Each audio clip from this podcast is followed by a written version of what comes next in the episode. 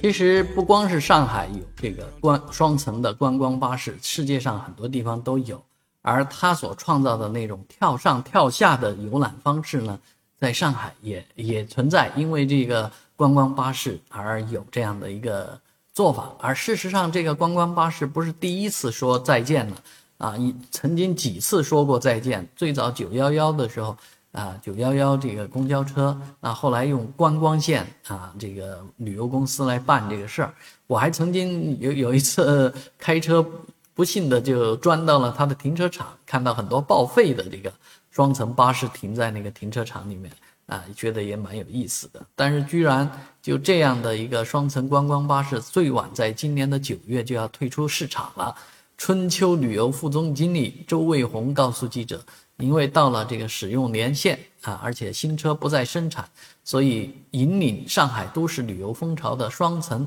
啊，敞篷双层观光巴士将会说再见，啊，这是一件很遗憾的事情，啊，全世界都有的这样的一个玩法，到上海本来也是显得比较洋气，而目前要要要退出市场了，退出了确实很遗憾，所以好多人呢专门为这个车跑到上海来啊拍照。当然呢，其实这个车呢，呃，在电动车时代，我觉得互联网甚至无人车时代。应该得到这个发扬光大啊！能不能再考虑啊新的啊这样的呃敞篷巴士来做啊？当然，这个巴士运营公司已经着手开始招标，计划采购八台纯电动的双层巴士啊，可能是不选择双敞篷的方式，但是会选择这个电动啊。那呃，当然，如果能无人驾驶就更好了。